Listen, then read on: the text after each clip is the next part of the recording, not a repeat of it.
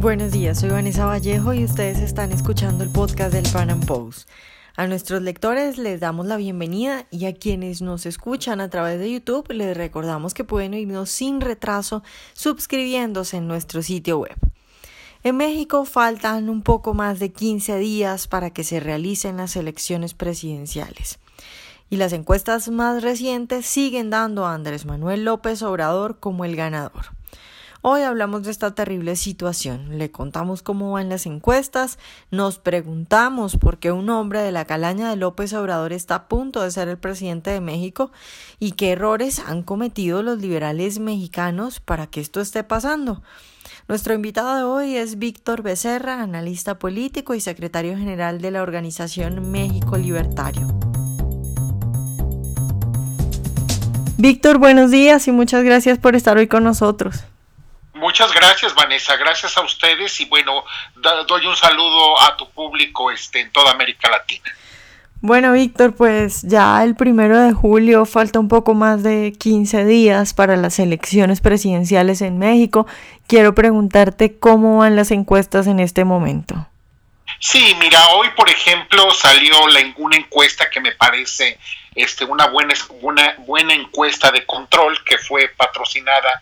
por la Coparmex, que es el principal órgano empresarial del país. Este ha habido muchos muchos comentarios este particularmente entre la gente que, que bueno, que ve con aprehensión la llegada de López Obrador y cree que las encuestas que han salido hasta ahora, este la mayoría, bueno, pues son son falsas y que la mayoría este no reflejan este realmente la, la situación. Bueno, pues esta encuesta de, de la Coparmex que salió hoy martes, este, pues bueno, pues simple y sencillamente ratifica lo que ya todas dicen. López Obrador anda alrededor de un 50% de preferencia electoral y esto fue hecho, insisto, reitero, por el órgano, este, el principal órgano empresarial del país que no ha tenido una relación fácil con López Obrador y que además está este, vigilada por una serie de, organizaciones sociales también no proclives a, López Obrador como la revista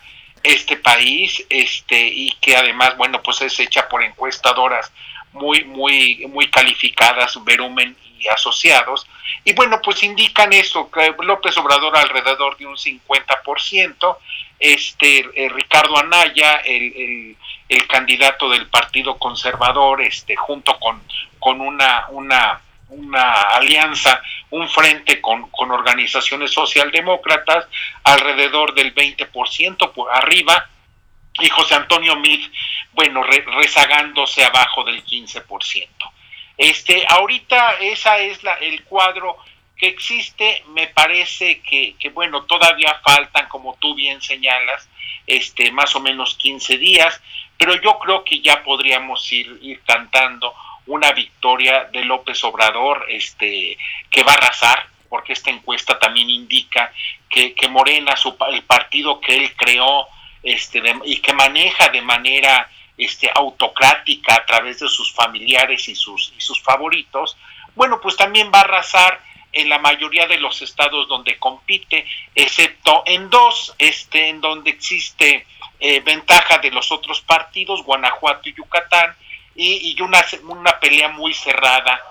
en Veracruz con un enemigo político muy cercano de, de, López Obrador. Entonces yo creo que esto si no existe una sorpresa en estos 15 días, y debe de ser una sorpresa muy, muy gorda, este, pues realmente no, ya no, ya no hay, me parece que, que, mucho que hacer. Eh, este, esto debe de, de, más bien debemos ir pensando qué va a pasar después del, del, del primero de, julio. Y bueno, yo creo que se viene una reestructuración importante de los partidos políticos, pero bueno, ese ya es una cuestión aparte. Esa es la situación más o menos acá, este, Vanessa.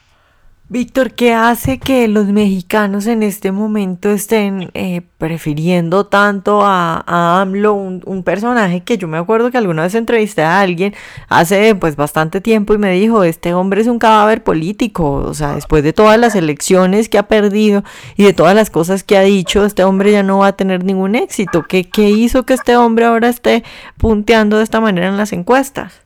Pues ya ves, yo creo que quien lo, no sé quién te lo habrá comentado, pero bueno, es pues también lo que nos pasó a muchos, a mucha gente en México de confundir las, las, este, las preferencias con la realidad. Y yo creo que, bueno, en el caso de López Obrador, este, son varios factores. Mira, el primero es que lleva eh, aproximadamente 13, 13 años en campaña continua. Eh, no se derrumbó cuando perdió en el 2006, no se derrumbó en el 2012 y bueno, pues son son son este 13 años desde el 2005 que se lanzó por primera vez a la presidencia, este pues no se derrumbó y además logró crear una estructura política muy importante, sobre todo basada en las redes sociales, este, en los últimos años, este, son unas redes sociales realmente muy bien planteadas, muy bien hechas, formidables, este, en donde, bueno, pues son, son, son, son redes, este, eh, que, que, priorizan los puntos de vista de López Obrador y, e insultan y, y bocabajean a todo aquel que lo cuestiona o lo critica. Bueno, pues es allí una, una, una, una primera, una primera y segunda explicación de lo que, de lo que López Obrador hizo. Obviamente también este, no, eso, no, no solamente lo que él hizo bien, también es lo que los otros partidos hicieron mal. Y me parece que, bueno, este, los partidos eh, encararon esta elección ya de manera muy tardía, este, y bueno, pues este, además, este, con un altísimo desprestigio en el caso del PRI, eh, eh, patrocinado por el propio presidente Peña Nieto. A Peña Nieto no se le van a recordar, desgraciadamente, por sus buenas reformas que hizo, sino por esa, esa carga de corrupción que él y muchos, muchos, muchísimos de sus colaboradores cargan junto con él. Y en el caso del PAN, pues bueno, fue básicamente errores también en, el mantenimiento de la unidad del partido. El expresidente, el expresidente eh, Calderón, eh, pues quiso hacer del, partido su, su, caja, caja chica, su caja este, para, para premiar a favoritos y favoritas y, familiares y, sus compadres de, de borracheras. Y bueno, pues simple y sencillamente hubo gente que se le opuso y en esa oposición desgarraron el partido, lo, lo, lo, dividieron y bueno, pues son, y a pesar de que logró crear un frente con estas organizaciones socialdemócratas que realmente son muy minoritarias al final del día, bueno, pues logró, logró crear este eh, una división en el partido de la cual no se repone y me parece que no se repondrá eh, en un corto plazo. Este, cuando se pierdan las elecciones, este, le van a cobrar eh, las cuentas pendientes a Ricardo Anaya. Y pues bueno, me parece que es básicamente ese sentimiento que, que tú conoces y que la, la sociedad venezolana vivió en, en, su momento de un rechazo a a los, al gobierno, este, a la corrupción prohijada por el gobierno, partidos este, divididos, este, poco representativos y, una gran insatisfacción social frente a un, a un aventurero, en este caso López Obrador, pues que allí está y que me parece que además eh, trae un discurso muy, muy, este,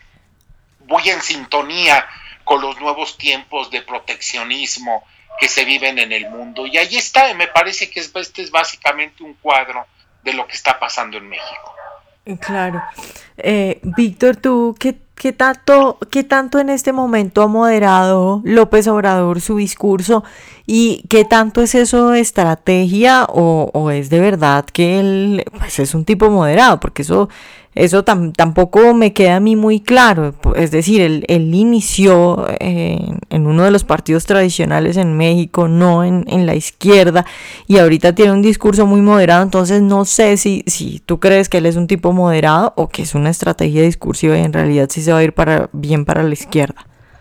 Pues mira, yo creo, y esto es una, una apreciación meramente personal, yo creo que esta es una mera estrategia eh, tiene, tiene a un grupo de asesores este, muy, muy radicalizados este, dentro de su partido Morena y que yo creo que llegando al poder van a intentar este, llevar adelante algunos planes este, de radicalismo. Y en el caso de López Obrador, en lo personal, pues me parece que entendió bien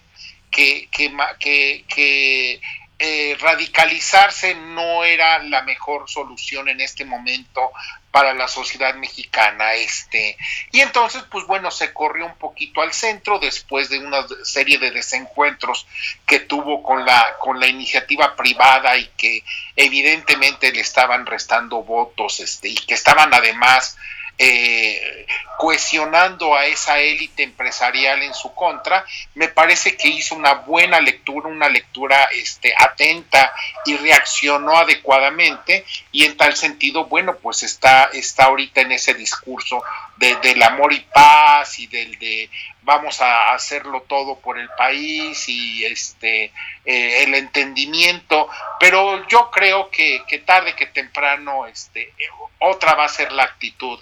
de, López Obrador. Sus asesores más cercanos ya hablan de benignidad, ya hablan de, de este, eh, perdonar agravios. Me parece que cuando uno está hablando ya de eh, en eso en ese plano pues bueno lo que menos está pensando es precisamente en eso y más bien está pensando en, cobrarse viejas facturas y, bueno pues eso la izquierda que está con López Obrador es una izquierda rencorosa, es una izquierda este, eh, ambiciosa, este, y bueno, pues yo me, yo me parece desde mi punto de vista que va a tratar de hacer de las suyas en cuanto llegue al poder. Este, ciertamente